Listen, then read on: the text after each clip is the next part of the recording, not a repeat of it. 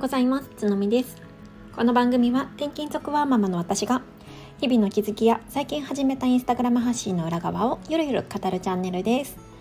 改めましておはようございます。12月15日金曜日です。皆様いかがお過ごしでしょうか？はい、えー、今日はですね子育てについてお話をしたいなと思っています。えー、最近ですねこちらのスタンド FM でも配信をされているズボラミニマリストさん 間違ったズボラミニマリストカイさんの放送をですね聞いてあのすごい共感したんですよね。でどんな話だったかっていうと,、えーと子育てがちょっとしんどいよっていう、まあ、番外編のお話をされていました。えー、かいほさん通常すごくあのポジティブなあの前向きなね、えー、放送が多くって特に有益なね、えー、情報がすごい多いチャンネルなんですけれどもすごく珍しくあのかいほさんのね生身のこう感情っていうのがこう垣間見れてすごくあの私は親近感が湧いて素敵な放送だったなっていうふうに思いました。で放送の詳しい内容についてはこちらの概要欄に海保さんのその放送のリンクを貼らせていただきますのでまだ聞いてないよっていう方はぜひぜひそちらを合わせてお聞きいただければなと思っています。そうでね子どもの感触。え皆さんお子さんいらっしゃる方はどうですか？されたりしますか？えー、うちの子の場合なんですけれども我が家は5歳と3歳の女の子2人とも女の子がいるんですが結構ね上の子がうん要求が激しめの子なんですよね昔から。うん、で結構主張も強くって感触がひどい時もすごいありました。で今でもまだまだねそれはあって本当にね海保さんの放送を聞いてまあめちゃくちゃわかるうちも一緒っていうことでねもう本当に共感したんですよね。もう要求が理不尽すぎてうん、そろそろねあのなんでダメなのかとかこちらの意図とかも汲み取れるはずなのにうん、こちらを困らせているようにしか思えない言動とか行動をとったりとかして頭を悩ませてしまう瞬間っていうのがまだまだたくさんあります。でまあ今日今朝の話なんですけれども、えー、今朝とかもねちょっと、うん、いろいろありまして、えー、実はですね今日の夜から夫が、えー、東京の方に出張に行くので、新幹線に朝一で乗らないといけなかったんですね。で朝が、まあ、通常早い我が家なんですけどいつも以上にもっとあの夫が早く起きなきゃでだいたい、うんと、5時前ぐらいかなに、まあ、ガサガサしていました。で、まあ、それで、まあ、あの子供たちもね起きてしまって、まあ、ベースとしてねちょっとまだ寝不足っていうところがあったと思います。でそれでまず機嫌が悪かったと。まだ寝たいけど寝れないみたいな感じでねすごい怒ってたんですよね。で、えーと、プラスとして、うんと、毎週金曜日娘の保育園ではプールに、えーと、連れて行ってくれることになってるんですよ。そうあの結構スポーツクラブ委託先のスポーツクラブに保育士さんたちが連れてってくれてプール授業がある日なんですね。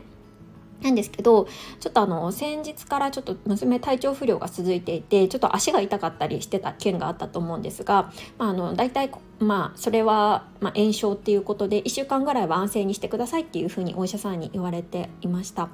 なので、まあ、そのプール授業に関しては今日はお休みさせないといけないなと思っていて、まあ、それもね伝えていたところもそれでもすごいもう感触というかもう怒り始めちゃってもうすごいもうグズグズだったんですよね。うんでまあプールに行けないっていうことも彼女自身残念みたいなんですけどそれ以上に、えー、長女が嫌なのがなんかねあの保育園の決まりというか多分保育士さんが足りない理由があると思うんですけどプールに行かない、えー、園児っていうのはみんなお昼寝をしないといけないっていうね決まりがあります。であの通常ですねあの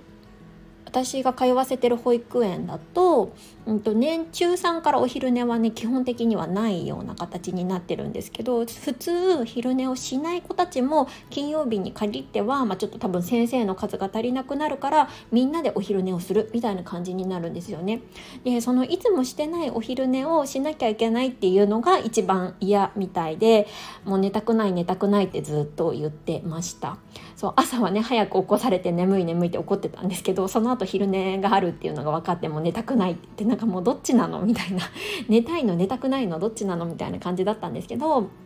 まあそんな感じでね朝は結構うん大変だったんですよね。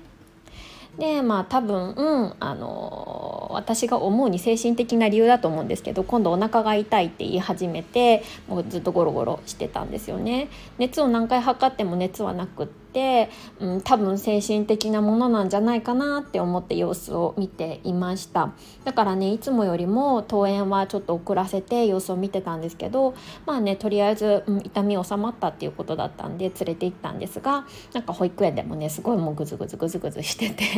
まあなかなかね、うん、ハードモードだななんていう朝を過ごしています。そうやっぱりねみんなみんな一緒っていうか なんかそう海保さんの放送を聞いてあ思ったのがあみんな頑張ってるんだなっていうことなんですよね。そう私自身、うん、あの最近こうインスタグラムとかで子育てに関するあの軸で発信をしてるんですけど、うんとまあ、ちょっと自分のその発信コンセプトの上あんまりその子育てに関するネガティブな部分っていうのはあの見せないというかあの投稿しないことにしているんですね。そうだからそのインスタグラムだけを見てる人はなんかこの人めちゃくちゃ子育てうまくいってそう楽しそうみたいに 思われちゃうかなって思ったんですけどでもねこのスタイフをも長くから聞いてくださってる方だとわかるかもしれないんですがもう全くねそんなことなくってもう日々日々、うん、なんかもう試行錯誤の連続でいつも結構しんどいなって思うことはあります。で、まあ、何が言いたいかっていうと、まあ、みんな頑張ってるっていうのがねあの今日実感できたっていう海保さんの放送からあの実感できたっていうのとあとはあの海保さんご自身のね放送の中でも触れられていたんですけどやっぱりしんどいのって、まあ、もちろん子育てにそういうあの感触とかに対峙してる瞬間ももちろんしんどいんですけどそれよりもなんか今まで現れていなかった自分が出てくる瞬間に気づく時っていうのがやっぱりしんどいのかなっていうふうに私自身はすごいやっぱり感じたんですよね。どういうことかっていうとなんかこう子供が泣き叫んでてで、まあ、それに対して、まあ、素直にこう共感できないとかあの大丈夫だよとか、まあ、優しいいわゆるこうなんだろう本当育児書に載ってるようなあの正解の答えというか正解の回答というか、なんか、まあ、いいとされている接し方ができない時とかなんかそれどころか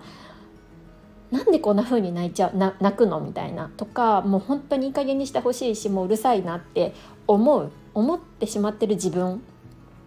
そういうことを子供に対して思ってしまってる自分に出会う瞬間っていうのが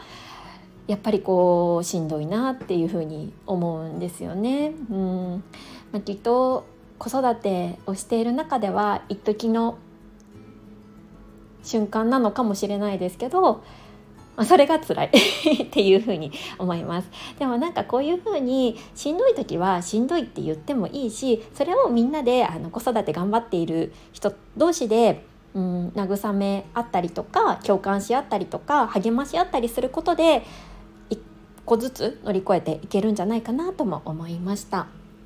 はい、えー、今日はね、えーと、ズボラミニマリスト海保さんの放送を聞いて私がちょっと感じた子育ての葛藤についてお話をしてみました。えー、明日はですね、まあ、ちょっと夫がその東京にいますのでうん何しようかなっていうふうに考えてるんですけど、まあ、せっかくねあの子供たち3子供たち2人と3人で過ごすのでなるべく楽しいことをしたいなって思っていて、えー、今日はねちょっとパンをパンの生地を仕込んでおいて明日初めて子供たちとパン作りでもしてみようかなって思っています。なんかこれを聞くとすごいハードル高そうかもしれないんですけどなんかねあの最近いろいろ調べてる中で、えー、その簡単なパン作りについてをちょっと習得習得というかこう学んだんですよね。でそれをなんか一回自分でもやってみたいなって思って、まあ、せっかくなら子どもたちとやろうかななんて思ってます。そうあとはねちょっとカーペットとかがだいぶ汚れてるので、えー、年内中に洗濯をしたいなって思ってて明日うん、しようかな そんな感じで過ごそうかなって思っておりますはい、えー、週末になりますが皆さんも、えー、心地よく楽しくお過ごしくださいそれではまた次回